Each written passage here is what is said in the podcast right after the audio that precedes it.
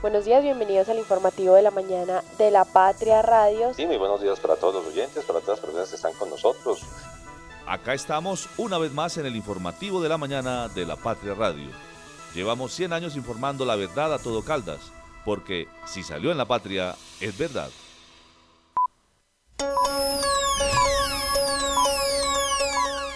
El informativo de la mañana en la Patria Radio.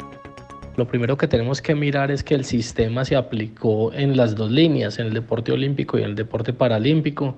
Los dos tuvieron garantías equitativas en cuanto a medicina deportiva, intervenciones preparatorias, metodólogos, nutricionistas. El acompañamiento psicosocial eh, fue un poquito más alto en el trabajo con el deporte paralímpico y se le dieron igualdad de condiciones a las ligas eh, por medio de la caracterización y categorización de las mismas para que desarrollaran sus proyectos competitivos en el deporte paralímpico, al igual que en el deporte eh, olímpico. Escuchábamos a Andrés Felipe Marín Villada, él es el secretario del Deporte de Caldas, haciendo el balance de los Juegos Nacionales y Paranacionales que se acaban de cumplir en el eje cafetero. ¿Qué tal? Muy buenos días. Saludo cordial. Yo soy David Muñoz y acá estamos en el informativo de la mañana de la Patria Radio. Caldas fue el mejor del eje cafetero en los Juegos Nacionales y Paranacionales del 2023. El departamento de Caldas va perdiendo el año con la pólvora para el periodo de vigilancia 2023-2024. La mitad de los contratos adjudicados por licitación en Manizales con retrasos y adiciones. Y a la constructora El Ruiz le atribuyen tumbe en apartamentos por 2.121 millones de pesos. Desde la cabina de la Patria Radio, el informativo de la mañana. Conduce Juanita Donato, con Liced Espinosa y el equipo de la redacción del diario La Patria.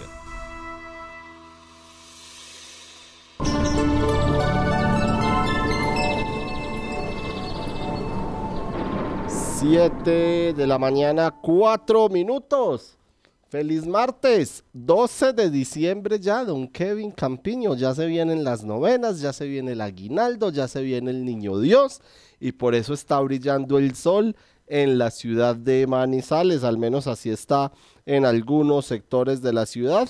La temperatura en la capital caldense, donde tenemos a esta hora de la mañana 15 grados de temperatura, el cielo está parcialmente nublado con algunos eh, momentos del de sol, algunas partes donde se observa el sol, otras donde predominan las nubes, pero en términos generales está despejada la ciudad con una sensación térmica del 60%, la humedad es del 87%, la nubosidad del 50% y por ahora la cantidad de lluvia es del 0% en la capital caldense. Se esperan temperaturas eh, máximas para el día de hoy entre los 24 y los 26 grados. Así que las personas que están fresquitas hoy eh, hicieron una buena elección porque va a seguir aumentando la temperatura en la ciudad de Manizales y las temperaturas mínimas para este eh, martes están entre los 13 y los 15 grados, así que va a ser un día fresco, va a ser un día soleado, como les decimos, pues el cielo está por ahora parcialmente cubierto, parcialmente nublado y las probabilidades de lluvia para el día de hoy son, son pocas, posiblemente en horas de la tarde, finalizando la tarde, pero va a predominar el sol y un buen día en la ciudad de Manizales. El tráfico a esta hora. A las 7 de la mañana, 6 minutos. Saludo muy especial para todas las personas que nos escuchan a esta hora en sus vehículos que se dirigen hacia sus lugares de trabajo y les contamos que la ciudad de Manizales está despejada a esta hora. Algunos puntos de congestión vehicular que ustedes ya conocen, por ejemplo, los que se dirigen por la vía panamericana llegando a la terminal de transportes Los Cámbulos en ambos sentidos. Hay algo de tráfico lento hasta ahora, pero es muy menor, muy reducido con respecto a los días anteriores o a noviembre. Ya en este diciembre ha disminuido mucho el tráfico, hay muchos vehículos que han empezado a salir de la ciudad y seguramente otros que lo harán a partir de este fin de semana Así que el tráfico es relativamente fluido por la avenida Panamericana, a excepción entonces de la terminal de transportes de los cámbulos, donde hay algo de trancón, pero es pequeño. La avenida Santander podríamos decir que es la que presenta mayor congestión a esta hora de la mañana, pero es solamente en el tramo ubicado en el sector de Plaza 51 Allí se observa algo de tráfico lento a esta hora, sí, en el sector de Plaza 51 y también en el sector de la parroquia Cristo Rey. Allí en el semáforo, el resto de la avenida Santander fluye sin inconveniente. En el centro de la ciudad también hay completa normalidad, inclusive en la avenida del centro, en las obras del bulevar de la 19, la avenida paralela es otra que a esta hora fluye en completa normalidad y la avenida Kevin Ángel también de la misma manera, algún pequeño trancón, pues el conocido por las obras en el intercambiador vial de los Cedros, el resto de la capital caldense fluye y circula a esta hora en completa normalidad. Este clic acaba de lograr que el día dure un poco más. Nuestra energía conecta los retos con soluciones energéticas para toda Colombia. Somos Gensa. Energía que conecta. Transita por los panoramas y horizontes estéticos de las músicas instrumentales que el oboísta húngaro Tamás Valla y la pianista cubana Beatriz Batista nos presenta en este concierto especial de cierre de año. Súmate este miércoles 13 de diciembre a las 6 de la tarde en el auditorio del Centro Cultural del Banco de la República. El área de imagenología del Hospital Santa Sofía es la más completa de la región. Rayos X, tomografía, resonancia cardíaca, balón intragástrico, mamografía y los nuevos servicios, cápsula endoscópica y prueba de aliento para detección del Helicobacter pylori. Información 887-9200. ¿Sabes qué sucede con el deporte, la economía, la política, el entretenimiento de Manizales, Caldas y el país? Suscríbete a La Patria Impresa tres meses por solo 92 mil pesos o a La Patria Digital por un año por solo 89 mil pesos. Y entérate de todo lo que pasa dentro y fuera de tu ciudad con La Patria, el periódico de casa. Informes 893-2880. Encuéntrenos siempre en podcast. Escúchenos en Spotify buscando La Patria Radio. Las primeras de primera. ¿Qué tal? Saludo cordial. Eh, vamos a darle la bienvenida a esta hora a nuestra compañera Lisette Espinosa, quien nos trae la edición 36.333, tres seguidos el día de hoy en este martes 12 de noviembre. Seguramente para los que creen en numerología, este 333 les traerá muy buenas, eh, muy buenos réditos el día de hoy. Muy buen augurio. Así que Lisset, bienvenida al informativo de la mañana de la Patria Radio. Y cuéntenos qué podemos encontrar este martes en nuestra primera página de hoy, Lisset. Buenos días. Así es, David, muy buenos días. Pues hoy abrimos nuestra página con una lupa la contratación que está relacionada pues con los contratos eh, adjudicados por licitación en los últimos ocho años en Manizales. Estamos hablando del total de 82, David. De ellos, el 43% tuvo retrasos y el 44.5% costó más de lo inicialmente presupuestado. Esto es según un estudio que está haciendo la Corporación Cívica de Caldas y el Observatorio de Transparencia de la Universidad de Manizales. Obras como el mejoramiento y remodelación del Coliseo Menor, que aún está en estos trabajos, pues evidencian un retraso del, 26, del 226%, David. Así que los invitamos a todos a leer este informe y obviamente pues en el transcurso de este informativo pues hablaremos al respecto. Así es, Lisette, esa es entonces la fotografía eh, más destacada de nuestra primera página de hoy. Lisette, ¿qué más podemos encontrar? En nuestra primera página. Bueno, David, y aquí eh, hoy entregamos pues un, balance de lo que fue en los Juegos Nacionales y Paranacionales para Caldas. Y es que el deporte caldense fue el mejor, eh, sumando pues la medallería de los Juegos Nacionales y también de los Paranacionales que terminaron pues el domingo eh, aquí en la sede que era el eje cafetero. El equipo caldense alcanzó 40 medallas de oro por 33 de Risaralda y 13 del Quindío. Andrés Felipe Martín eh, perdón, Marín, secretario del Deporte de Caldas, pues dijo que fue clave medir y valorar igualmente a los sectores y bueno, bien por el por la liga del departamento que eh, pues digamos que según la secretaría pues tuvo un muy buen desempeño si se compara pues con los juegos pasados. Así es, Lisset, y los invitamos a que revisen este informe en la página 10 de hoy.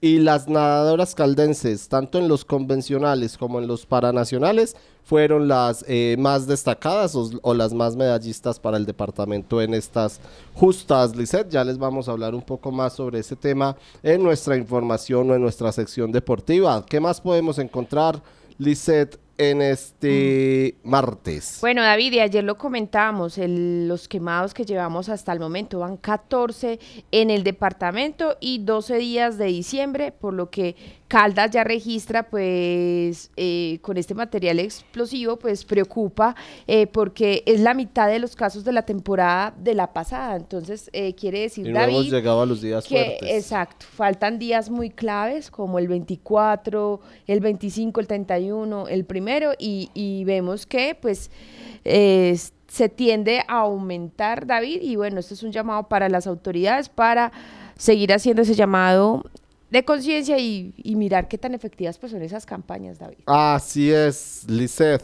¿Qué más encuentran nuestros oyentes?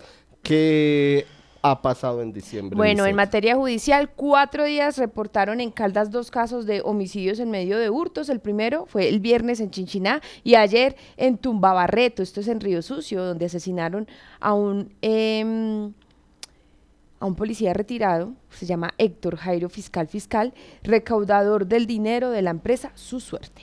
Así es, Lisset, nuestra segunda fotografía del día de hoy, eh, ¿de qué se trata? Bueno, tenemos aquí eh, eh, un caso que pues llamó mucho la atención o, o, que despertó, digamos, también rabia e indignación y es sobre el feminicidio que ocurrió contra una menor de 14 años, Michelle Dayana González. Ella fue desmembrada en un taller en Cali en la noche de las velitas mientras eh, hacía se dirigía a la tienda, por así decir, eh, que su padre la había enviado y las autoridades detuvieron ayer en Villavicencio a Harold Andrei Echeverry Orozco, que es su presunto homicida, y esperemos, David, no sé qué tiene que esperar más para que en verdad eh, la ley pues haga respetar la vida de los menores. No es la primera vez que ocurre esto, pero vemos que el Estado, pues no hay, no, son casos que quedan impunes, David, y para estos asesinos, pues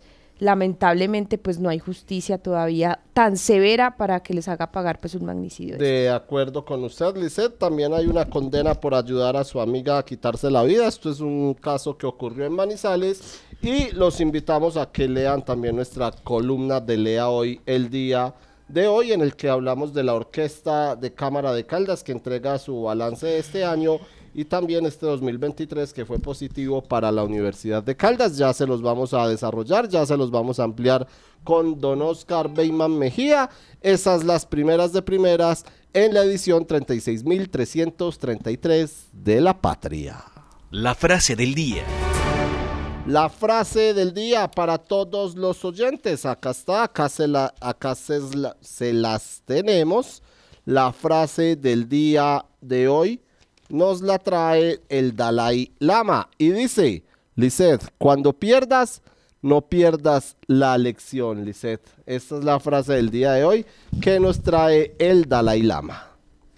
Pues es que uno tiene que aprender de los errores, David, y lamentablemente hay veces nos llegamos a, a ver el error entre en nosotros, sino que lo siempre se lo descargamos a los demás, o sea, uno nunca tiene la culpa de nada. Entonces yo creo que eso es, de acuerdo. es muy importante aprender de los errores, porque pues ahí es donde uno de verdad eh, se pule en esta vida. Hay que aprender la lección. El editorial. Escalofriantes estadísticas. Los 809 cuerpos sin identificar de personas de todas las edades que en los últimos 40 años han llegado a 12 morgues del departamento de Caldas superan cualquier cálculo de hasta dónde ha desembocado la violencia. Hoy yacen bajo tierra en bolsas negras marcadas con códigos y a la espera de dolientes como lo registró la patria en un especial publicado ayer.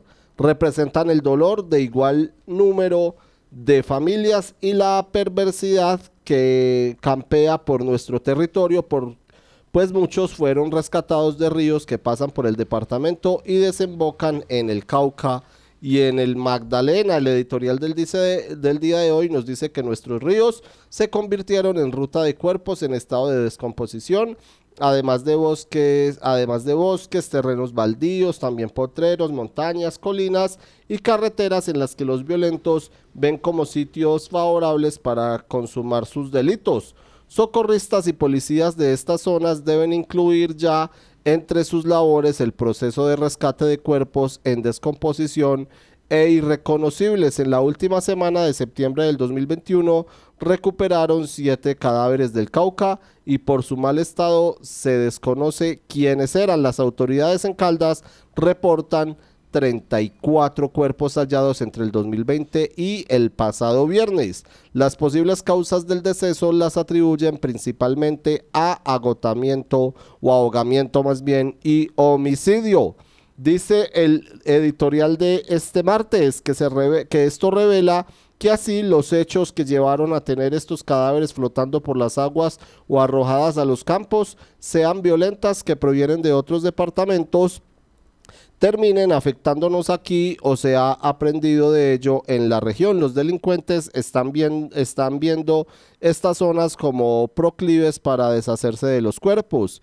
En algo se debe estar fallando y para las autoridades debe ser un llamado de atención en cuanto a la vigilancia que se debería reforzar en puntos donde organismos de socorro y policía tengan identificados como más peligrosos. Por algo, las víctimas del resguardo indígena San Lorenzo en Río Sucio reclamaron por falta de apoyo. No han tenido acompañamiento para atender 15 puntos de interés forense en los que habría cuerpos de víctimas de desaparición forzada y además por la demora para acondicionar los cementerios y recibir las osamentas. Desde el 2 de octubre del 2023 hasta el 16 de febrero del 2024, ven, compra y participa en el sorteo del vehículo Renault Quid 2024. Aplican condiciones y restricciones. Cable Plaza, un encuentro, una experiencia. Conectar personas con soluciones energéticas es la idea que mueve a Gensa, una empresa con más de 400 colaboradores que trabajan por brindarle energía a su país. Somos Gensa, energía que conecta. Cotraman, una empresa al servicio del Oriente de Caldas. Viaje siempre con nosotros a Manzanares, Samaná, Bolivia, Pensilvania, Marquetalia, Marulanda y La Dorada. Informes al 312-260-0698. ¿Sabes qué sucede con el deporte, la economía, la política, el entretenimiento de Manizales, Caldas y el país? Suscríbete a La Patria Impresa tres meses por solo 92 mil pesos o a La Patria Digital por un año por solo 89 mil pesos. Y entérate de todo lo que pasa dentro y fuera de tu ciudad con La Patria, el periódico de casa. Informes 893-2880. Encuéntrenos siempre en podcast. Escúchenos en Spotify buscando La Patria Radio. La mañana, 21 minutos, Lisset. 14 quemados con pólvora preocupan en el departamento de Caldas. Como usted lo decía, van 12 días de diciembre y el departamento ya registra 14 lesionados con este material explosivo, Lisset. Sí, si uno hace las comparaciones, pues... Eh, con el año pasado, pues vamos mal, porque eh, prácticamente pues estamos reportando diariamente pues un, un lesionado, van 12 días y llevamos 14 David, por lo que, lo que decíamos al principio, pues faltan fechas importantes como el 24, el 31, el 1 de enero, que son fechas pues clave en, donde pues eh, se incrementan más de estos lesionados que tenemos en el departamento. Eh, cinco son menores de edad que tienen 17, 12, 10, 2 y un año y los demás pues ya son mayores. Em, el municipio los municipios que se están viendo afectados eh, por las lesiones con pólvora, pues está Manizales, Chinchiná, Palestina, La Dorada, Marmato, Salamina, Aguadas y Río Sucio. Eh, la ciudad eh, ya cuenta con cuatro lesionados, David, Salamina tiene dos y pues y los artefactos eh, que se han utilizado eh, o que han utilizado estas personas, pues son eh, voladores, totes, petardos, papeletas, culebrilla, luces de bengala. y esto es súper complicado porque lo veníamos diciendo al comienzo de esta edición, se están haciendo campañas, pero vemos que las campañas o no se les está haciendo una difusión adecuada o desde la Secretaría, pues no se está haciendo, digamos, de verdad un, registro, un seguimiento a estos municipios en donde em, se supone que la pólvora no está permitida su comercialización, pero aún así, pues vemos que la gente se em, las ingenia para comercializarla y obviamente pues hay personas que la compran, así que invitamos a la gente que si usted ve que alguien eh, fabrica, vende o use material eh, explosivo, pues llame a la línea 123, opción 2, y si tiene algún accidente con la pólvora, pues pida ayuda a la línea 103, esto es de la Cruz Roja, o al 119, que se contacta directamente con bomberos. Así es, Lizeth, escuchemos a Jorge Rubio Jiménez, él es el director de la Territorial de Salud de Caldas y el reporte que entregó ayer luego de los 14 quemados con pólvora en el departamento. El balance de personas quemadas en el departamento de Caldas este fin de semana, que fue el fin de semana de velitas, se registraron un total de 8 personas quemadas. El total de personas quemadas en el departamento son 13 personas. Ayer, con corte a las 2 de la tarde, en el municipio de Manizales se presentaron 3 personas quemadas dos hombres, una mujer. Un, hombre de 34 años, otro de 23 años de edad y la mujer de 24 años. El primero con quemaduras en su rodilla eh, de primer grado, el segundo con quemaduras de primer grado en su mano dominante y la mujer con quemaduras de segundo grado en su mano dominante. Tenemos un total de 11 hombres en el departamento de Caldas, dos mujeres y del total de quemados, cinco niños. Tenemos a la fecha dos personas hospitalizadas. Continuamos con nuestro mensaje desde la Dirección Territorial de Salud de Caldas. La pólvora no es un juego. 7 de la mañana, 25 minutos. Saludamos hasta ahora a don Oscar Beyman Mejía, editor de Salud y Educación de la Patria. Oscar, feliz martes, buenos días. David, igualmente para usted, recordemos las cifras del Instituto Nacional de Salud. 290 quemados en Colombia, 100 de ellos menores de edad, dos fallecidos en una fábrica y un niño intoxicado con fósforo blanco. O sea, hay que tener muchísimo cuidado con la pólvora y vienen unos días que suelen ser críticos también. Sí, vienen los, los días más duros y más difíciles en este periodo de vigilancia que es, como lo decía Lisset, el 24, el 25 de diciembre, también el 31 de diciembre y el primero de enero, además de todos los otros días en los que se escuchan los estallidos de pólvora eh, continuamente, Oscar. Sí, David, le, quería comentar, una, esta historia tiene que ver con, precisamente, valga la redundancia, con la historia de Caldas, y es que ayer en la plenaria de la Cámara de Representantes se aprobó la ley que asocia a la presidencia de la República, a la Nación, con el bicentenario de Salamina. Recordemos que Salamina el 8 de junio del 2025 va a cumplir 200 años de fundación. Es un municipio muy importante. Recordemos que, o sea, se fundó en el 2000, eh, perdón, en 1825, cuando todavía éramos la Gran Colombia, estaban vivos Santander y Bolívar. Inclusive le tocó a, a Francisco de Pablo Santander firmar el decreto de creación de ese municipio. Pertenecíamos a el departamento de Antioquia, el departamento de Antioquia, no, al estado de Antioquia. En esa época Colombia estaba dividido en siete estados y Salamina pertenecía a lo que se llamaba la región o el departamento del sur de Antioquia, era como la capital, muy importantísimo. Y ayer los congresistas por unanimidad eh, han firmado esa ley y qué implicaciones va a tener. Lo que piden en esa ley es que unos puntos importantes, no tiene que ver con la restauración del teatro municipal, ya correría a cargo del presupuesto de la nación para reactivar pues, un espacio cultural muy importante de Salamina y otra es la pavimentación del parque principal del corregimiento de San Félix en Salamina Caldas. El autor de esta iniciativa es el senador Guido Echeverri Piedraíta, Qué bueno. Así que entre otras cosas es de por allí del norte, es vecino de Salamina, él nació en Marulanda y mire que ahí están pidiendo algo muy importante para San Félix que es muy bonito, o sea, su paisaje es muy atractivo, por algo le han dicho la Holanda de, de Colombia o de Caldas.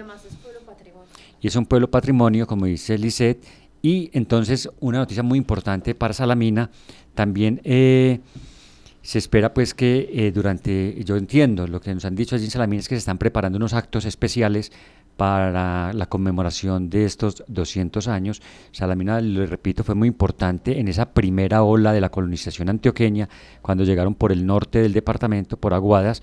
Aguadas ya cumplió sus 200 años en el 2008 y se fueron fundando estos otros pueblos. Es más, Fermín, Fermín López, que fue el primer habitante que llegó a Manizales de la colonización antioqueña, fue alcalde allá en ese sur de Antioquia, en lo que era el sur de Antioquia, y, es- y estuvo aquí en Manizales y estuvo allá en Salamina. Entonces ahí ya quedó esa ley, falta solamente que lo firme el presidente y ya se convierte en ley de la República. Qué bueno, Oscar, una gran noticia para eh, Salamina. Eh, qué bueno, entonces el próximo año en ese eh, bicentenario. En el Liz- 2025, perdón, porque todavía no se ha Ah, acabado el estamos en 2000. el 2023 todavía, ya estaba Exactamente. yo en modo 2024. Sí, o sea, tienen tiempo suficiente para alistar los recursos y, la fe- y los festejos en Salamina. Todavía queda tiempo, David. Así es, Oscar. La Universidad de Caldas insiste en 5 mil estudiantes más. Ellos pretenden potencializar eh, la regionalización y este es un proyecto bandera de la institución eh, o denominado Universidad en tu pueblo. Cuénteles un poco a los oyentes antes de escuchar al rector de la universidad, Oscar Beima Mejía, de qué se trata eh, esta idea de, de los 5 mil estudiantes más. Pues el contexto general de eso tiene que ver con el proyecto, la iniciativa que ha tenido el eh, Gustavo Petro, el presidente de Colombia, en ampliar la cobertura en la educación superior, técnica, tecnológica y profesional universitaria eh, a 500 mil estudiantes más.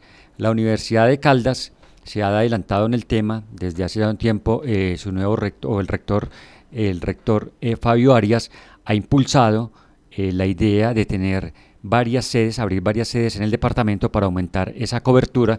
Recordemos que en La Dorada se abrió el año pasado el Centro de Innovación del Departamento de Caldas y de una vez la Universidad de Caldas enganchó a estudiantes de, de décimo y once para que estudien en ese centro de innovación. Ahora hay un proyecto en Anserma que también va muy adelante, que ha tenido la aprobación y el visto bueno del gobierno nacional para abrir también una sede en Anserma, a- abrir una sede, no, construir un centro también así, tipo el que está en tipo Guarinocito, que se construyó en La Dorada, acaba de abrir una sede en Aguadas, y es decir, la Universidad de Cali está aprovechando que ya tenía allí una presencia importante con lo que ellos llaman CERES, Centros Regionales de Educación Superior, Sí. que los ha tenido en Salamina, en Chinchiná, en La Dorada, en Anserma, para adelantar este programa. Y el- la, la meta de Fabio Arias es que la Universidad de Caldas pase de tener 13 mil estudiantes que tiene en la actualidad a 18 mil. Así es, Oscar. Escuchemos precisamente al rector de la institución, Fabio Arias, hablando un poquito de esas estrategias que eh, tienen ellos para aumentar la calidad en la universidad. Debiendo haber estado siquiera de cuatro añitos ya en, en, en las escuelas y ya con plan de estudios, porque plan de estudio para niños de cuatro años sí, hay plan de estudios. Están los referentes técnicos de la educación inicial y están las líneas, el juego, el arte, la literatura, la exploración del medio. Ese es el tránsito armónico. Esa falta de tránsito armónico que está en un 40% todavía, eso se ha ido bajando porque hubo unas estrategias importantes de acompañamiento de los muchachos en primero de primaria, hace que hacia arriba la deserción sea muy grande. Hoy Caldas, por ejemplo, de, de cada 100 niños que arrancan el proceso se gradúan 52. Pero lo más triste es que en el año 2014, 2016 se graduaban 36. Hoy se gradúan 52, 54, que es la media nacional, pero por todos los esquemas que montamos de la Secretaría. Eso, influye mucho en el tema de las pruebas PISA. Porque usted recuerde que los niños que presentan las pruebas son de noveno, eh, tercero y noveno. Entonces ahí están las falencias en, en matemáticas, en ciencias y en lectura.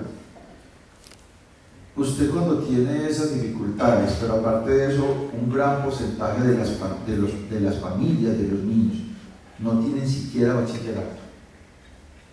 Pues ¿quién va a poder acompañar al niño en la casa con la lectura, con la matemática? Entonces la gente obviamente mira a la escuela, pero el problema es estructural. Ahora bien, yo diría que ese es el camino.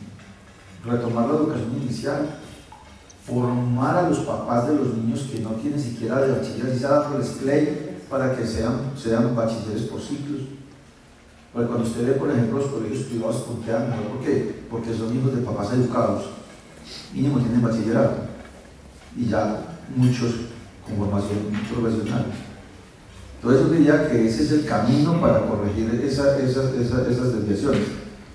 7 de la mañana 33 minutos. Ayer en, en, este encuentro de la Universidad de Caldas también se habló de los procesos culturales de la institución debido a que están en crisis. De 139 que se presentaron a la convocatoria de la Vicerrectoría de Proyección del 2024, 10 se quedaron por fuera, entre ellos está el taller de ópera, el Festival Internacional de Música Ciudad de Manizales Cima, la Feria del Libro de Manizales y el Festival Internacional de Clarinete. El taller de ópera de la Universidad de Caldas ha operado durante 32 años en la ciudad. En ese tiempo ha superado diversas crisis, pero la que actualmente enfrenta podría extinguirlo de la agenda cultural del próximo año por falta de apoyo financiero de la Vicerrectoría de Proyección Social. Escuchemos al rector de la Universidad de Caldas, Fabio Arias, hablando del taller de ópera. No, son especulaciones. Eh, la Vicerrectoría de Proyección ha hecho una convocatoria para los proyectos de proyección. Se presentaron 130 proyectos, 139 proyectos, y no, no pasaron la convocatoria, no cumplieron los requisitos, 10. Hagan ustedes la cuenta, de 139 proyectos de proyección, solo 10. No obstante, esos 10 no vamos a reunir con ellos porque es una convocatoria, una convocatoria que se presenta, si clasifica pues sigue y si no busca otra alternativa.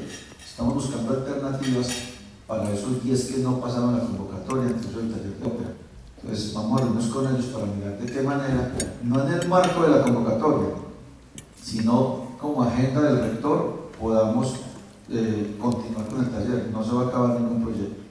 Y en relación con, eh, con la orquesta, nada, la orquesta está en su mejor momento. Yo nunca la he visto tan bien como ahora porque yo tuve la oportunidad de estar muy ligado a la orquesta cuando fui vicerrector de esta universidad y teníamos serios problemas, no los que teníamos cuando llegamos acá. Y cuando llegué a la rectoría le dije, bueno, vamos a dejar de sacar la conchera, de pedir limosna para un rector tan lindo, tan significativo. Vamos a darle una junta directiva. Que la junta directiva obviamente maneje los destinos y potencialice la orquesta. Y esa junta directiva la preside el rector y debe estar el gobernador y el alcalde y el ministro, los papás principales de la orquesta, pero además de otros aliados. Eso generó como un ruido al principio porque incluso también especulativamente trataron de hacer ver que nosotros queríamos acá la orquesta, nada más equivocado. Y ustedes me conocen. Y se lo dije al ministro. Entonces, díganle eso a cualquier otra persona, pero no a una persona que ha creado 40 bandas sinfónicas. Vengo de Barcelona precisamente a hablar de la paz y la música con la creación de las 40 bandas que creamos en tres años nomás cuando fui secretario de Educación en el primer periodo. Hablando de la primera que creamos allá en Samaná, encimadas que trasladamos entonando sonidos de paz, porque había mandado a la Karina y daba la, no daban sino plomo. Entonces, eso, yo creo que la orquesta está hoy bien, eh, ya ha hecho varios, eh, varias presentaciones, tenemos apalancado los recursos para todo el año, incluso tenemos un colchoncito para acá el próximo año. Y yo creo que vamos a sacar la junta directiva este año, porque con la junta directiva el proyecto se vuelve como debe de ser la región. Y su pregunta me da pie para decir algo. Hoy un gran porcentaje de la agenda cultural de este municipio de Manizales y de Caldas la hace la Universidad de Caldas, pero de cuenta de nosotros. Tenemos muy poquito apoyo. Entonces esto es un llamado que debemos hacer y lo vamos a hacer al doctor Jorge Eduardo Carlos de Posesión y al doctor Henry. Venga, contribuyan y cofinanciemos la agenda cultural, porque la agenda cultural no puede estar en manos o en cabeza solo de la de Caldas, que es una universidad que tiene dificultades financieras y muchas líneas de acción. Pero nada, eso para nosotros es trascendental. 7 de la mañana 37 minutos. Ahora escuchemos a Camilo Díaz. Él es el director escénico del taller de ópera y explica la situación que están viviendo. Implica el reconocimiento de la labor académica en los profesores, tanto de carrera como ocasionales, que prestan sus servicios a cada uno de los proyectos. Entonces, en el momento en el que se pasa la convocatoria, el taller de ópera de la Universidad de Caldas, eh, teniendo en cuenta la convocatoria, dice que los proyectos deben ser hasta 8 millones de pesos, que es algo inconcebible porque no puede estar planteada una universidad con base en proyectos de proyección a la comunidad, a Marizales y a Caldas en 8 millones de pesos. ¿Por qué digo esto? Porque no solamente los recursos vienen de la universidad, sino que vienen de otras eh, eh, instituciones que nosotros buscamos año tras año para poder hacer, realizar los eventos. ¿Eso que implicó? Nosotros pusimos el, lo que vale el total del proyecto para el próximo año, que supera 10 veces más el valor de esa convocatoria, es decir, los 8 millones de pesos. Y en la convocatoria expresa dice que los 8 millones de pesos deben cumplir con el proyecto, con la totalidad de los objetivos del proyecto, cosa que plantearía que cualquier proyecto que tenga un presupuesto superior a 8 millones de pesos es inviable para la universidad, como así sucedió. En el momento en el que nosotros pasamos el, presupuesto, lo pasamos pensando precisamente, bueno, que no nos den la totalidad de los recursos, que podamos reconocer los tiempos de los profesores, los 8 millones de pesos de la convocatoria y nosotros busquemos y buscaremos los recursos por otro lado. Sin embargo, en el momento en el que se saca los resultados de la convocatoria, donde se nos dice particularmente que nosotros quedamos excluidos del de la continuación del proceso, nos explican que es porque en la convocatoria solamente era para proyectos de 8 millones de pesos. Ahí quedaron entonces por fuera del CIMA, el Festival Internacional de Clarinete, el taller de ópera, otro proyecto que era para trabajar con niños y niñas en situación de calle. Eh, son proyectos que son de una envergadura importantísima y de un efecto de un impacto muy positivo para la ciudad y para la región. En el momento en el que sucede esto, entonces nosotros hicimos una manifestación pública después de que hicimos una presentación de Orfeo, que fue el viernes pasado y el jueves pasado, e hicimos una manifestación, perdón, el martes y el miércoles de la semana pasada, y dijimos específicamente que el taller de ópera tendía a desaparecer. ¿Y por qué hicimos esa manifestación tan clara, tan contundente, y es porque en el momento en el que no se les reconocen los tiempos a los docentes dentro de su labor académica, no podríamos, dado la cantidad de, labor académica que nosotros tenemos. 7 de la mañana, 40 minutos, Lisette. Ahora vamos con nuestro invitado del día. Vamos a hablar de libros también, Lisette. Cuéntenos quién nos acompaña a esta hora. Bueno, David, pues tenemos un invitado muy especial. Él ya es conocido, digamos que es amigo de la casa. Es Carlos Pineda y él pues nos va a presentar para este fin de año pues un libro que está acostumbrado pues a deleitarnos con su fotografía, a exaltar el paisaje cultural cafetero y su, y su libro pues lo tituló Color Tropical Cafetero, Color Tropical Cafetero, pero que sea Carlos el que nos explique más cómo fue todo este trabajo y cuándo pues quienes queremos conocer ese libro lo podremos ver. Carlos, bienvenido. Hola, Lizeth, buenos días. ¿Cómo amanecen? Muy bien. Pues bueno, me alegro. Pues es un trabajo, te cuento, es un trabajo que nace prácticamente mientras estaba en el exterior, mientras estaba viviendo en el exterior. Pues venía a Colombia y, fotografiaba aspectos que me llamaban la atención de nuestra cultura. digo que el libro nace así porque a veces estando lejos uno se da cuenta de las cosas que nos pertenecen, que nos hacen como, como cultura, ¿sí? Porque acá muchas veces por la cotidianidad, por la costumbre, ignoramos esas cosas bonitas que nos rodean. Entonces, Pues en cada viaje que hacía acá me dediqué a recorrer los pueblos, de ahí nacieron varios proyectos como fue el de Chivas, el de Jeep, el de la arquitectura del Bareque, especialmente en Salamina, y el color. Entonces, pues yo fui fotografiando desde el año 2000 más o menos, eh, fotografiando el color, las fachadas, las puertas, las ventanas, pensando en que eso pues serviría para hacer algo algún día. Y el momento llegó, el momento llegó este año y, fue muy interesante porque eh, la fotografía es una herramienta que, es un fiel testigo del cambio que no percibimos en la rutina y en la cotidianidad de nuestras vidas.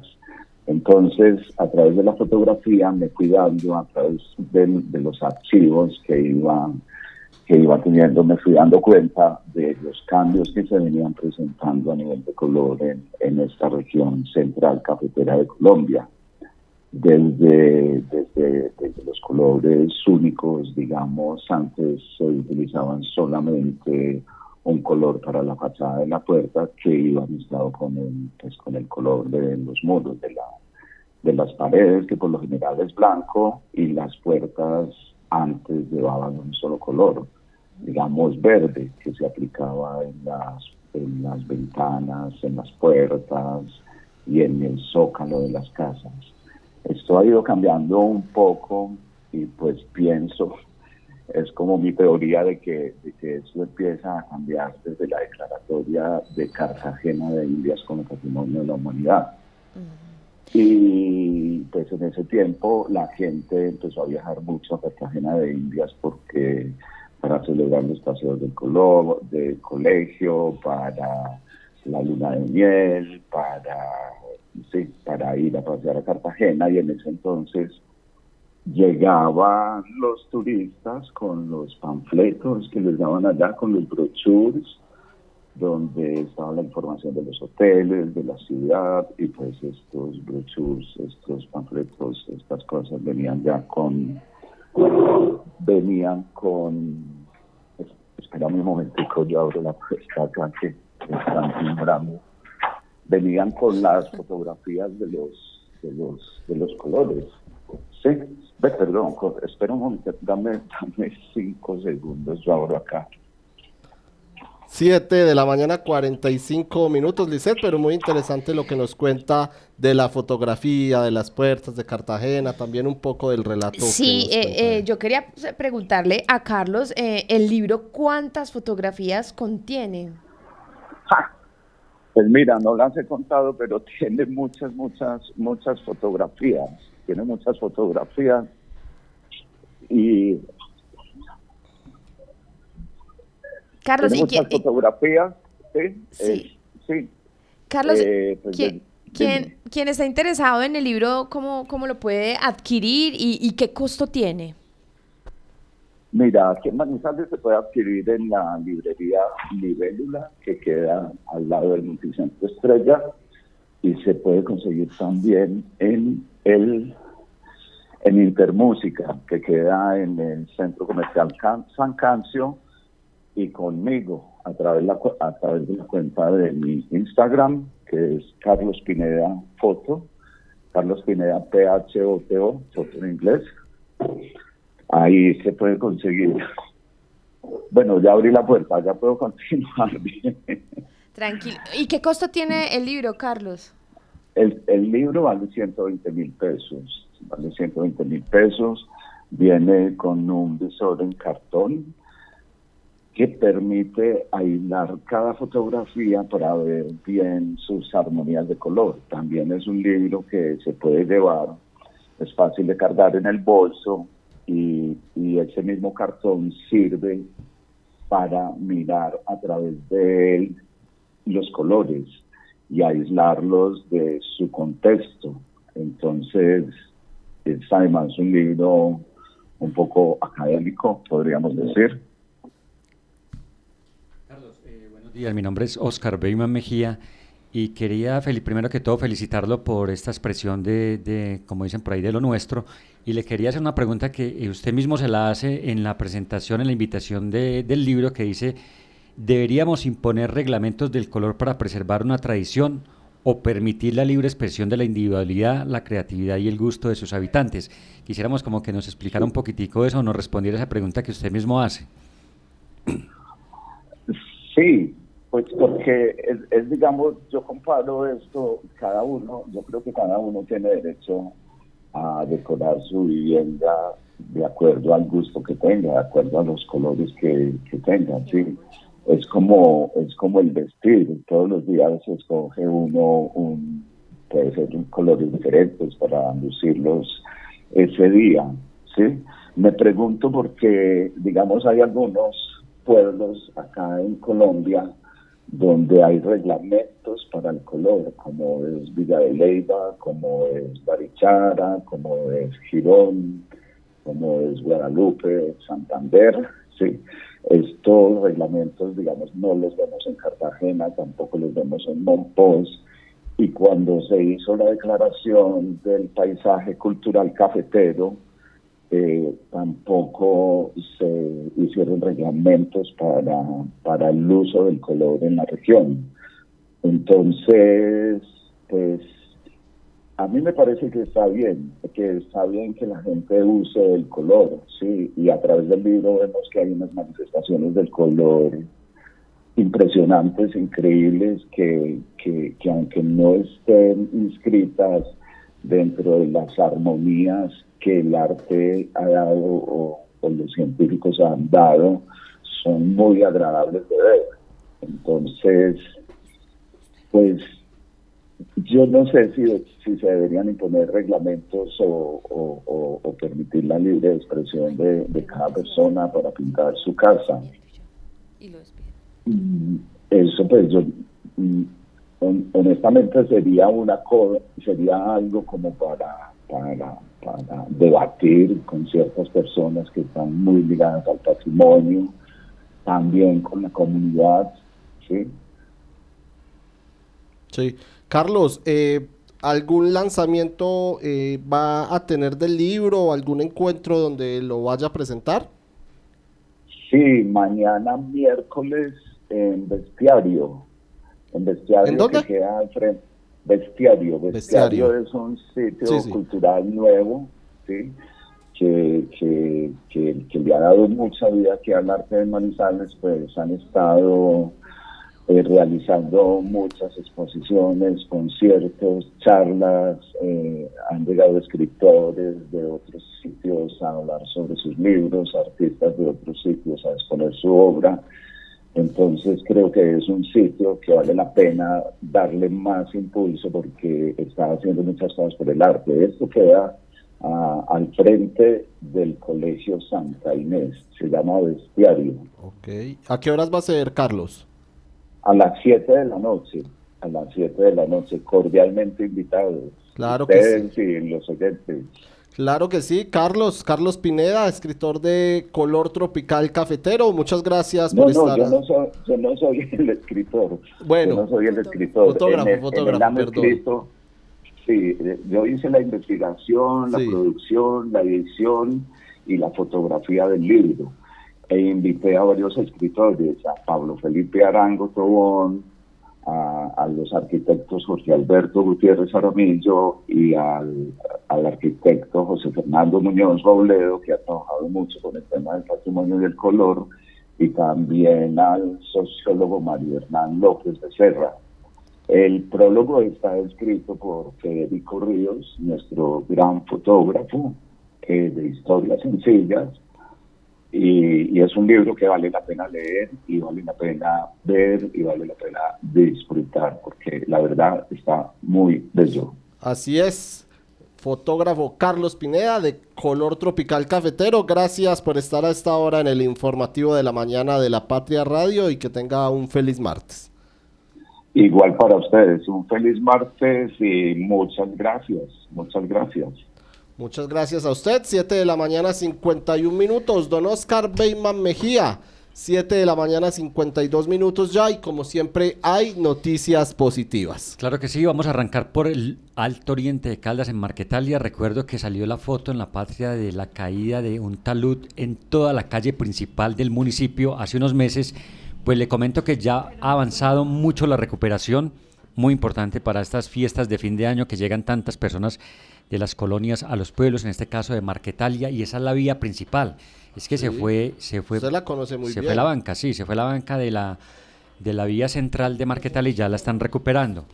También eh, tenemos unas noticias positivas para el municipio de Pensilvania, no una, sino dos. Y mire que a 250 mujeres de allá las han apoyado con un programa eh, agropecuario, entrega de insumos de proteína animal. Son 250 mujeres que se benefician con este convenio que tienen la alcaldía de Pensilvania y la gobernación de Caldas. Ellos reciben ese capital, ellas reciben ese capital semilla para empezar sus emprendimientos y allí en Pensilvania también en un acto se entregaron las cartas de indemnización a 72 víctimas del conflicto armado. Se sabe que estos trámites Sí. son complicados, son difíciles, demostrar que usted es una víctima y demás y por fin llegaron esas cartas cheque que le sirven a estas familias víctimas del conflicto que azotó al oriente de Caldas entre los años 90 y comienzos de los 2000. Y mire que allí en, en Anserma, eh, David, había un problema con unas aguas negras. eh, se había presentado una obstrucción de una cámara de alcantarillado y había perjudicado por varias semanas a las familias del barrio César Agudelo. Eso se había convertido en un drama y en un tema de salud pública. eh, se llamó la atención y ya en Pocaldas con la alcaldía lograron reparar ese daño en ese barrio y todo ha vuelto a lo normal en ese sector de la calle. Eso es la calle, calle, di- calle 12 en, en Anserma, en la zona urbana, sí. En la zona urbana. Y una noticia positiva también tiene que ver con el municipio de Neira en cuanto a la creación de la oficina de tránsito. De la, bueno. Sí, la, la- perdón, la oficina de la Secretaría de Tránsito, que va a servir para hacer trámites y para manejar ma- mejor el tránsito en este municipio, que es muy concurrido porque es la puerta del norte de Caldas y digamos, por ejemplo, que allí en Neira trabajan muchos profesores de Manizales. Sí, y uno y cree- viajan Co- constantemente. Exactamente, y uno ve que, la, ve que hay mucho tráfico entre la vía Manizales, Puente Olivares, Alto Bonito, eh, Cielito Lindo. Sí, lo reportamos inclusive todos los días acá y siempre observamos eh, un alto tráfico vehicular en la vía Manizales-Neira. Sí, entonces ya los ciudadanos de, de Neira van a tener la posibilidad de hacer sus trámites allí en esa oficina de, de tránsito. Qué bueno, don Oscar Beiba Mejía. Muchas gracias por esas noticias positivas. Adelante, señor. Claro, David, y recuerde que esta semana hablando de Neira viene eh, el que es catalogado entre el grupo de los mejores pintores que ha tenido Colombia en la historia, que es David Mansur, que es nacido en Neira. Súper. Súper, sí. Precisamente mañana en la Universidad Autónoma va a haber un conversatorio con él. Él ya tiene cierta edad, cerca de 90 años o, o un poquito más, y le van a hacer, va a haber un conversatorio, pero más que un conversatorio es un homenaje. Y su patria chica lo va a recibir con un acto especial mañana a las 4 de la tarde. Hay una oportunidad ahí entonces de ir a Estar- verlo, de, de escucharlo también. Sí, yo creo que los bodegones de David Mansur no tienen comparación en Colombia. De acuerdo, de acuerdo con usted, don Oscar Beiba Mejía. Muchas gracias por las noticias positivas, como siempre, 7 de la mañana, 55 minutos. Pausa y regresamos con más información. Santa Sofía se posiciona como el mejor hospital cardiovascular del país, con los equipos más avanzados, los especialistas mejor calificados, cinco quirófanos y unidad de cuidados intensivos quirúrgica para atender patologías de alta complejidad y cuidar la salud de su corazón. Sumérgete en Cassiani, la nueva novela del escritor manizaleño Octavio Escobar. Déjate atrapar por este relato de ficción en una ciudad devastada en la que habitan seres fantásticos y místicos. Te esperamos el jueves 14 de diciembre a las 6 de la tarde en el auditorio del Centro Cultural del Banco de la República. Conectar personas con soluciones energéticas es la idea que mueve a Gensa, una empresa con más de 400 colaboradores que trabajan por brindarle energía a su país. Somos Gensa, energía que conecta. ¿Sabes qué sucede con el deporte, la economía, la política, el entretenimiento de Manizales, Caldas y el país? Suscríbete a La Patria Impresa tres meses por solo 92 mil pesos o a La Patria Digital por un año por solo 89 mil pesos. y entérate de todo lo que pasa dentro y fuera de tu ciudad con La Patria, el periódico de casa. Informes 893-2880. Encuéntrenos siempre en podcast. Escúchenos en Spotify buscando La Patria Radio. 7 de la mañana, 57 minutos. Don Kevin Campiño, nos vamos a ir ahora con la información deportiva porque Caldas es el mejor del eje cafetero en los Juegos Nacionales. Los deportes. Juntos es mejor, solo corazón. Oh, oh, oh, oh, oh, oh. El pasión, un solo corazón. Oh, oh, oh. Y terminaron los Juegos Nacionales y los Paranacionales, los vigésimos segundos Juegos Deportivos Nacionales, los sextos Paranacionales. Esta canción, Mejor Juntos, pues ya la vamos a ir dejando de escuchar, creo yo. La hemos escuchado durante un mes completo, es muy buena, nos gusta mucho la canción, pero pues bueno, ya va quedando atrás, lo mismo que los Juegos Nacionales, pero esto también trae abalances. Y Caldas fue el mejor departamento del eje cafetero en las justas, sumando los nacionales y los paranacionales, como les decimos, la vigésima segunda edición de los Juegos Nacionales y la sexta de los paranacionales. El departamento logró 40 medallas de oro, 7 más que Risaralda y 27 más que Quindío. Si bien los Juegos Nacionales y los Paranacionales Don Kevin Campiño García se desarrollan en dos fases diferentes, las regiones proyectan, preparan y compiten de la misma manera. En ese sentido, a la hora de mirar Don Kevin lo hecho por el eje cafetero en el programa general, Caldas fue el mejor por delante de Risaralda y de Quindío. El departamento sumó 18 oros en convencionales y 22 en paranacionales para un total de 40, lo que le permitió superar en el global a Risaralda que se quedó con 25 en nacionales y 8 en paranacionales para un total de 33. Además, Quindío sumó 8 en nacionales, 5 en paranacionales para un total de 13 y fue tercero. Estamos hablando de medallas de oro. Incluso mientras Risaralda mantuvo los mismos oros de hace 4 años, que fueron 25, Caldas pasó de 3 medallas de oro a 18, además sin contar por ritmo que eh, por reglamento no se puede asignar a la tabla. Por eso vamos a escuchar a Andrés Felipe Marín Villada. Él es el secretario del Deporte de Caldas, quien explicó a qué se debe este logro en medallería para el departamento de Caldas. Lo primero que tenemos que mirar es que el sistema se aplicó en las dos líneas, en el deporte olímpico y en el deporte paralímpico. Los dos tuvieron garantías equitativas en cuanto a medicina deportiva, intervenciones preparatorias, metodólogos, nutricionistas. El acompañamiento psicosocial eh, fue un poquito más alto en el trabajo con el deporte paralímpico y se le dieron igualdad de condiciones a las ligas eh, por medio de la caracterización y categorización de las mismas para que desarrollaran sus proyectos competitivos en el deporte paralímpico, al igual que en el deporte eh, olímpico. Ese, ese sistema de categorizar por resultados es muy bueno porque aquí no discrimina de qué línea es, si es de la línea olímpica o de la paralímpica, sino que hace una evaluación de lo que puede ser en, en, en general una liga deportiva para el departamento y le da los apoyos pertinentes para que esta liga se desarrolle, por lo cual las ligas del sistema paralímpico hicieron muy bien la tarea y, y por eso han logrado lo que han logrado hasta ahora.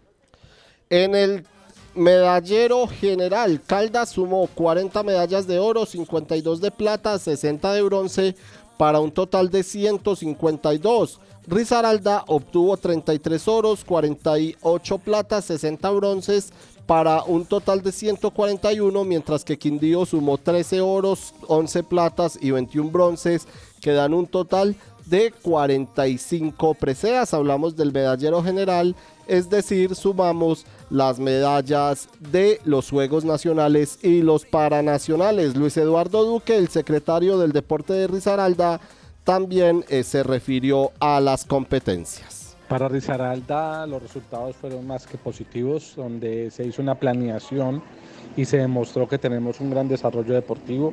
25 medallas de oro, 107 en total, garantizan que se hace un trabajo planeado, que desde las ligas, los entrenadores y casta campeones, como llamamos a nuestros atletas, se hicieron un trabajo espectacular con miras a estos Juegos Nacionales. Y en los Paranacionales se sigue creciendo, se sigue creciendo porque es un, un trabajo que se va desarrollando poco a poco. Todavía necesitamos mejorar mucho los procesos en el paralimpismo. Estamos eh, capacitando a nuestros entrenadores y a nuestros dirigentes con el fin de tener los mejores eh, desarrollos en el próximo cuatrienio. Eh, por eso seguimos demostrando que estamos para grandes cosas en Risaralda y podemos decir que el eje cafetero es la cuarta potencia del deporte en Colombia. Cuarta potencia del deporte en Colombia. El medallero de los tres departamentos, vamos a revisarlo. Caldas ocupó la posición 7 en ambas competencias. En los nacionales fueron 18 oros, 34 platas, 42 bronces para un total de 94 y en los paranacionales fueron 22 medallas de oro, 18 de plata, 18 de bronce para un total de 58 y el acumulado que fue de 152. Rizaralda, entre tanto, en los nacionales fue posición 5 con 25 medallas de oro, 36 de plata, 46 de bronce para un total de 107 y los paranacionales para el departamento de Risaralda fueron eh, posición 12 con 8 medallas de oro, de plata fueron otras 12 y de bronce fueron 14 para un total de 34. Entre tanto, el Quindío en los nacionales fue posición 12 con 8 oros, 7 platas, 14 bronces para un total de 29 y en los paranacionales fueron posición 16 con 5 oros, 4 platas y 7 bronces para un total de 16.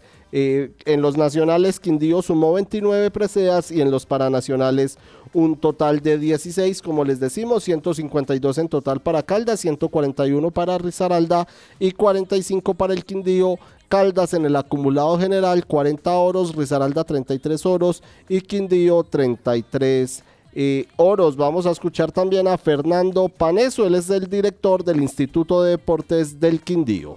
Muy contentos, de verdad muy contentos del departamento del Quindío, la actuación que tuvo en juegos es una actuación histórica, la estamos considerando como la mejor actuación del Quindío en todo el cierre de los juegos, en, todo el, en todas las versiones de los juegos nacionales y paranacionales. Hemos obtenido en conjunto 45 medallas, de las cuales 13 medallas son de oro. Ocupamos el puesto número 2 en convencionales, 16 en paranacionales. Eh, subimos bastante en el rango de puestos y no solamente en el tema de desarrollo deportivo a nivel de medallería, sino que tuvimos deportes como el squash, eh, la gimnasia, el voleibol sentado, el ajedrez, que fueron el fútbol sonoro, que fueron por primera vez a unos Juegos Nacionales y Paranacionales.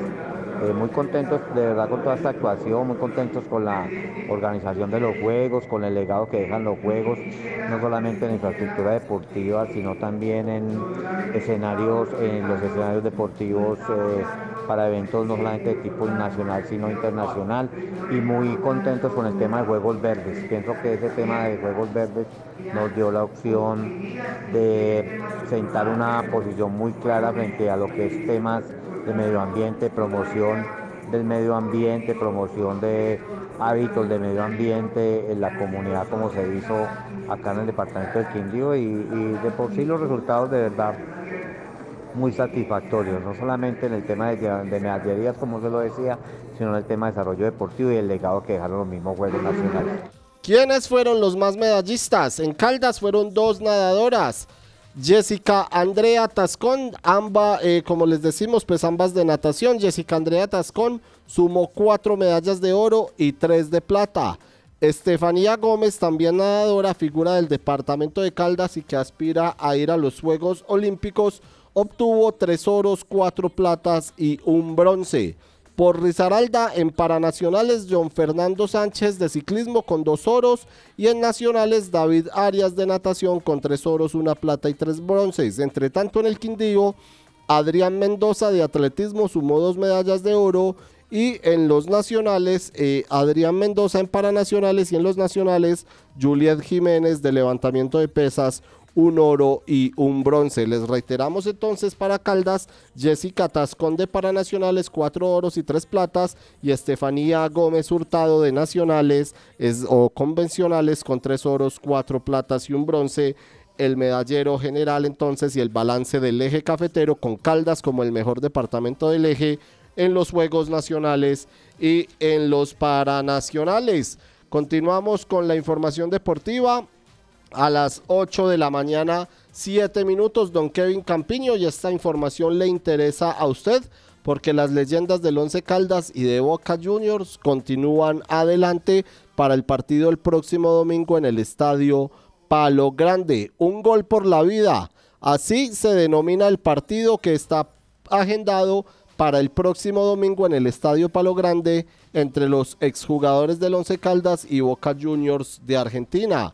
El juego es programado por la Fundación Caminando con mi mente de Santiago Zapata. Él es un joven manizaleño que sufre de distrofia muscular y busca recursos para la construcción de la sede con la que pretende beneficiar a más personas con la misma enfermedad.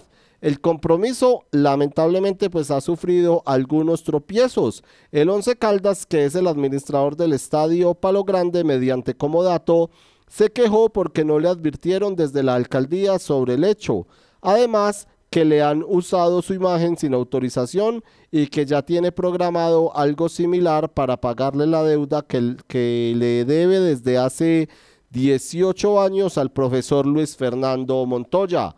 La Fundación eh, Once Caldas respondió, o más bien la Fundación eh, Caminando con mi mente, respondió que utilizó el trámite legal para programar el compromiso y obtuvo los permisos del uso del estadio con el municipio, dueño del estadio, y también tuvo diálogos con Fernando Dorti, quien para ese momento fungía como gerente deportivo del Blanco Blanco. La alcaldía de Manizales le enviará hoy un oficio a la Fundación Once Caldas en el que le notificará el uso del estadio Palo Grande el próximo domingo. El comodato tiene una cláusula que le permite al municipio disponer del, es- del escenario así tenga vigente el contrato con la Fundación Once Caldas, que es la fundación del club. Así las cosas, Uber Zapata, padre de Santiago, ratificó el desarrollo del compromiso el próximo domingo a las 4 de la tarde en el Estadio Palo Grande. Hay que recordar que en el 2004 el Once Caldas le ganó a Boca Juniors la Copa Libertadores el primero de julio del 2004. Posteriormente, el 12 de diciembre de ese año, fue a jugar la Copa Intercontinental en Yokohama, Japón. El Once Caldas en esa ocasión se enfrentó al Fútbol Club Porto de Portugal.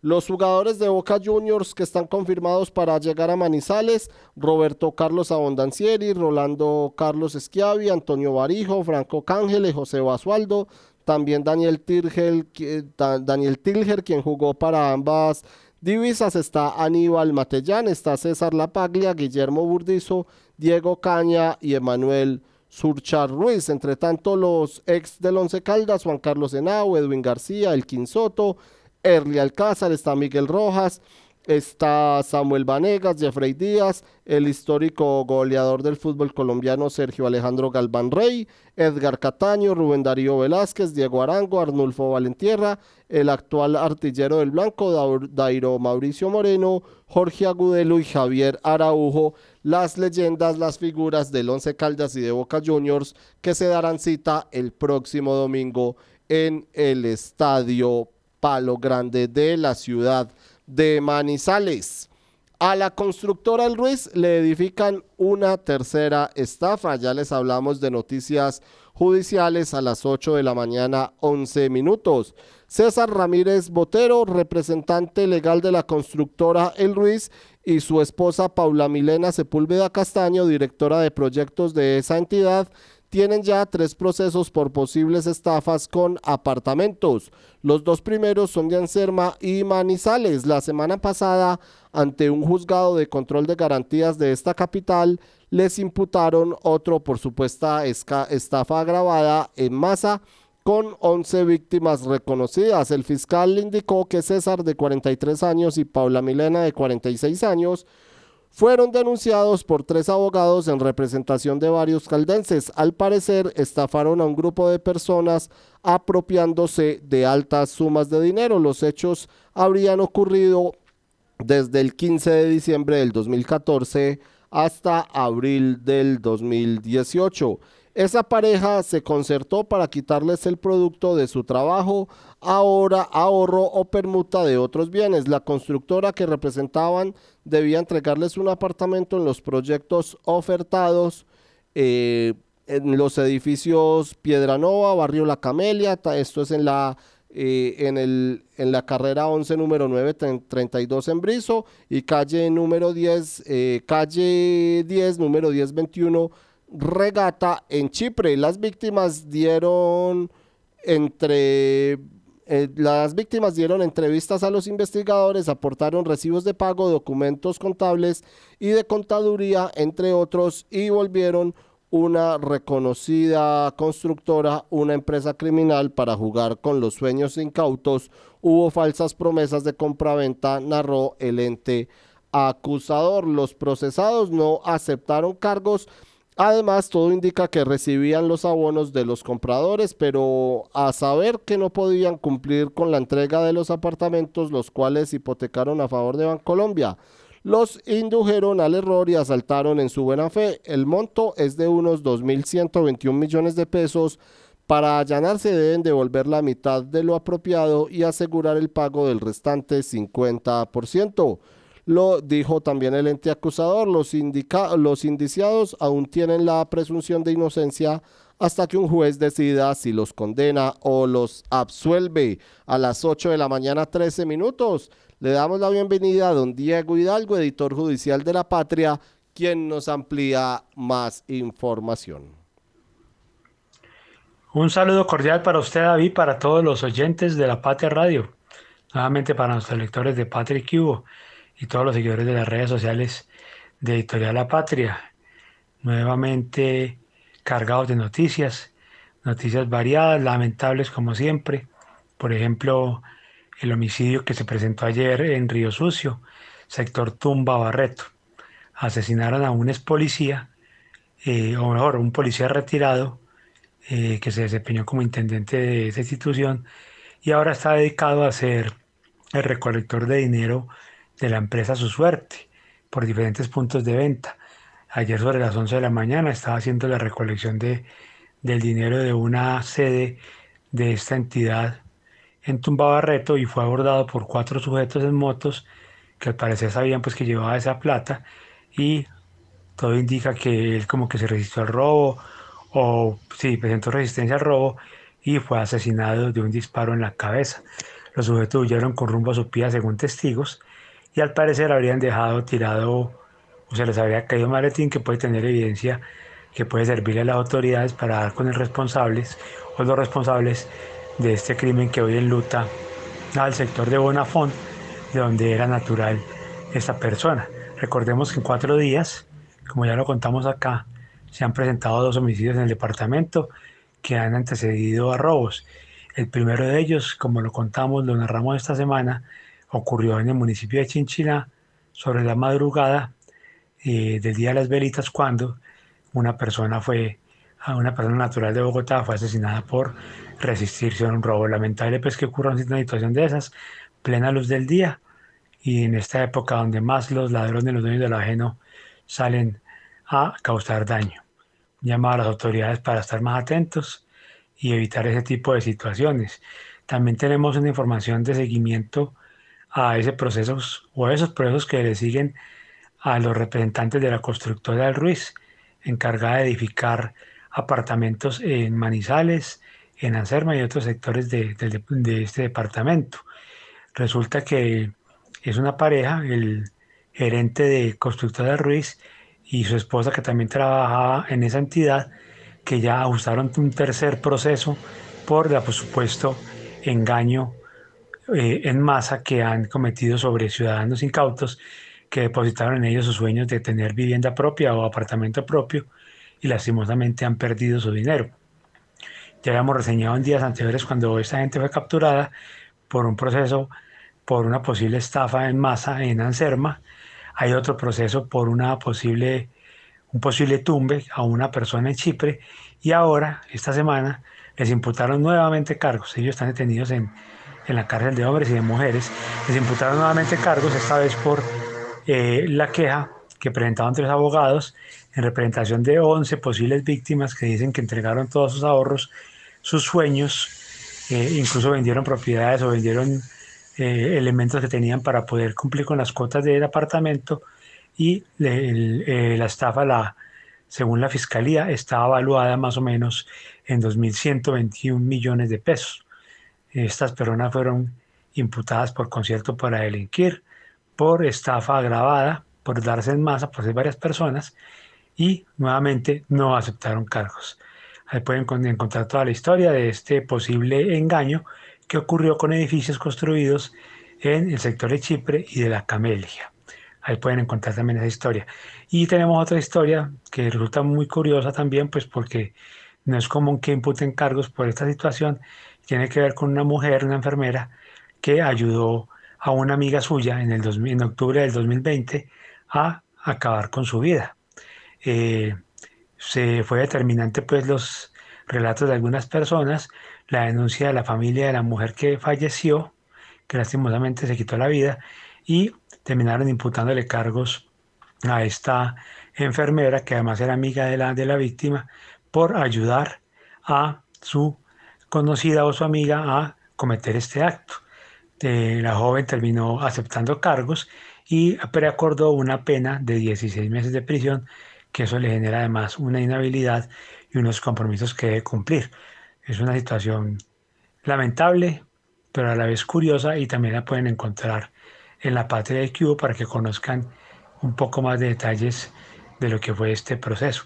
Y como siempre, pues tenemos resumen de diferentes municipios del departamento que incluyen pues eh, eh, accidentes que se han presentado en diferentes sectores, en diferentes municipios, eh, las consecuencias, los, ah, los casos atendidos por bomberos, incendios, y además tenemos un balance de la Policía Manizales y la Policía Caldas que todos los lunes hace una rueda de prensa de, eh, para mostrar los resultados del fin de semana, donde se habla pues de las capturas, de las llamadas que se hicieron a la línea 123, de los comparendos aplicados, eh, causa curiosidad, digamos que en Caldas hubo 25 comparendos por y respecto a la autoridad de policía.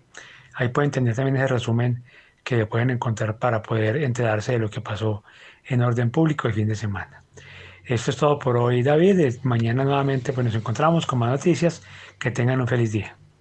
Un feliz día para usted, don Diego Hidalgo. Muchas gracias por la información y continuamos también con noticias judiciales, porque tras cuatro días de búsqueda y una recompensa de 100 millones de pesos, las autoridades dieron ayer con el paradero de Harold Andrei Echeverry Orozco, el supuesto homicida de una niña de 14 años desmembrada la noche del jueves pasado en un taller en el barrio San Judas de Cali, esto en el Valle del Cauca. El crimen que causó conmoción en el país ocurrió cuando la menor fue enviada por su padre a hacer unas compras al mercado en el barrio San Judas de Cali. A su retorno a la residencia, al parecer fue llevada a este taller engañada, afirmó el comandante de la policía de Cali, el general Daniel Gualdrón, que detalló que cuando los policías llegaron vieron trazos de sangre en el establecimiento. Esto nos condujo a buscar en unas canecas y en una maleta que se encontraban eh, debajo de una escalera en un, en un cuartillo de guardar elementos. En una caneca y en la maleta encontramos parte de eh, la menor, expresó el oficial. Entre tanto, Genaro González, el padre de la menor, aseguró ayer durante el sepelio que las últimas palabras que le dijo la niña esa noche fueron, papi, no me demoro, ya no la volví a ver. En medio de las lágrimas, las compañeras de la víctima llegaron a acompañarla en su último adiós antes del mediodía a una Eucaristía levantando carteles que decían queremos salir a la calle sin miedo a regresar. Vamos a escuchar entonces a las 8 de la mañana 21 minutos al director de la policía frente a la captura del sujeto sindicado de asesinar a una menor o a la menor en Cali. Fue capturado en la tarde de hoy en la ciudad de Villavicencio por un grupo especial de la Policía Nacional el sujeto Harold Echeverry Orozco. Está sindicado de haberle quitado la vida a la niña Michelle González Sierra de 15 añitos. Este sujeto en este momento he dispuesto que un avión de la policía lo traslade de la ciudad de Villavicencio a la ciudad de Cali, donde será puesto a disposición de la Fiscalía General de la Nación. Era una prioridad para la Policía Nacional su captura. Desde el momento en que ocurrieron los hechos, el director de la policía, por decisión del alto gobierno, dispuso de su búsqueda en todo el país. Todos los policías de Cali, del Valle, tenían la imagen del sujeto en sus equipos de celular, en sus equipos de tecnología. Hoy está en manos de la autoridad la solidaridad para Gerardo, su papá, para la señora Paola del Carmen, su señora madre, para los compañeros y compañeras de Michelle, del colegio Nadia Barón de Cali y al Reino de Colombia, la solidaridad. La policía en este momento está trasladando, repito, al sujeto capturado hacia la ciudad de Cali. Supimos que... 8 de la mañana, 24 minutos. Se nos va yendo el noticiero, se nos va yendo la información, pero antes de terminar, vamos también con los supimos que de este día, porque tenemos varios supimos para ustedes. El primero, de la alcaldía de Manizales a la gobernación de Caldas. Durante el proceso de empalme de la Oficina de Comunicaciones de la Gobernación de Caldas, estuvo presente Mariana Gómez. ¿Quién es ella? Pues es la ex jefa de prensa y actual asesora del alcalde de Manizales, Carlos Mario Marín, quien suena ahora como miembro de esa oficina de prensa del departamento. Dicen también que ella podría llegar a un alto cargo en Telecafé 20 días entonces para que resuelva para que se resuelva cuál será el futuro o ya está resuelto el futuro de Mariana Gómez en las administraciones en Manizales y Caldas. Entre tanto, presentan demanda contra liberales. En el Tribunal Administrativo de Caldas fue radicada una demanda de nulidad electoral en contra de los diputados electos por el Partido Liberal Hernán Alberto Bedoya, Jorge Hernán Aguirre y Oscar Alonso Vargas, porque posiblemente se violó la norma de cuota de género al modificar la lista de este partido en la Asamblea de Caldas. Estaba compuesta por 11 candidatos, de los cuales únicamente tres eran mujeres que representaban solo el 27,2% de participación femenina cuando debe ser al menos del 30%.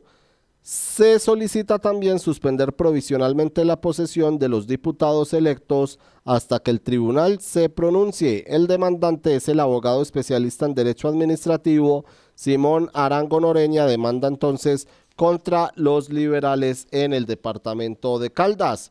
Juiciosos ante la JEP el alcalde electo de Río Sucio, Abel David Jaramillo, y el gobernador electo de Caldas, Henry Gutiérrez, estuvieron muy atentos durante el primer día de audiencias de seguimiento a las medidas cautelares de la JEP sobre el resguardo, sobre el resguardo San Lorenzo. Trabajo difícil tendrán con las víctimas, pues hubo tremendo jalón de orejas, especialmente para Marlon Tamayo, Tamayo, quien es el alcalde saliente de Río Sucio, debido a que dicen que no les cumplen con lo ordenado por el tribunal. 8 de la mañana, 26 minutos. Tenemos más, supimos que para ustedes, porque las víctimas en Caldas recibieron ayudas. La unidad para las víctimas eh, la unidad para las víctimas entregó cartas de indemnización, que es una compensación monetaria para los daños recibidos o por los daños recibidos más bien y perjuicios sufridos en el conflicto armado a 1080 víctimas que habitan en los departamentos de Caldas, también en el Quindío y en Risaralda. La inversión de la unidad fue de 9.205 millones de pesos, de los cuales 3.970 millones fueron para Caldas, con 476 cartas de indemnización, 1.427 millones de pesos para Quindío a través de, de 178 cartas y 3.800 millones de pesos para Risaralda representadas en 426 cartas. En Caldas, para que los beneficiarios no tuvieran que desplazarse hasta Manizales, esa unidad realizó jornadas de entrega en Samaná, en La Dorada, en Pensilvania y en Marquetalia. Y está lista la pinta para la posesión el jueves 30 de noviembre en la discoteca La Casa de Fernando por la Avenida Centenario. Se reunieron varios empleados de la gobernación de Caldas a jugar un bingo y a celebrar el triunfo de Henry Gutiérrez Ángel, gobernador electo del departamento de Caldas. En medio del festejo y los discursos apareció Oscar Tulio Liscano González, él es el padre del ministro de las TIC, Mauricio Liscano, con un regalo para el gobernador electo. Con la excusa de que había cumplido años recientemente, el 5 de noviembre de 1956 nació el gobernador electo, le entregó a los asistentes o ante los asistentes más bien el vestido que espera luzca el día de su posesión como gobernador de los caldenses para el periodo 2024-2027. Está lista entonces la pinta para la posesión a las 8 de la mañana, 28 minutos. Terminamos el informativo del mediodía de la, de la mañana de la Patria Radio. Al mediodía nos vemos con más información. Gracias a todos ustedes por estar conectados. Gracias a todas las personas que nos escribieron en nuestras transmisiones. Un saludo muy especial y a continuación, hola Manizales.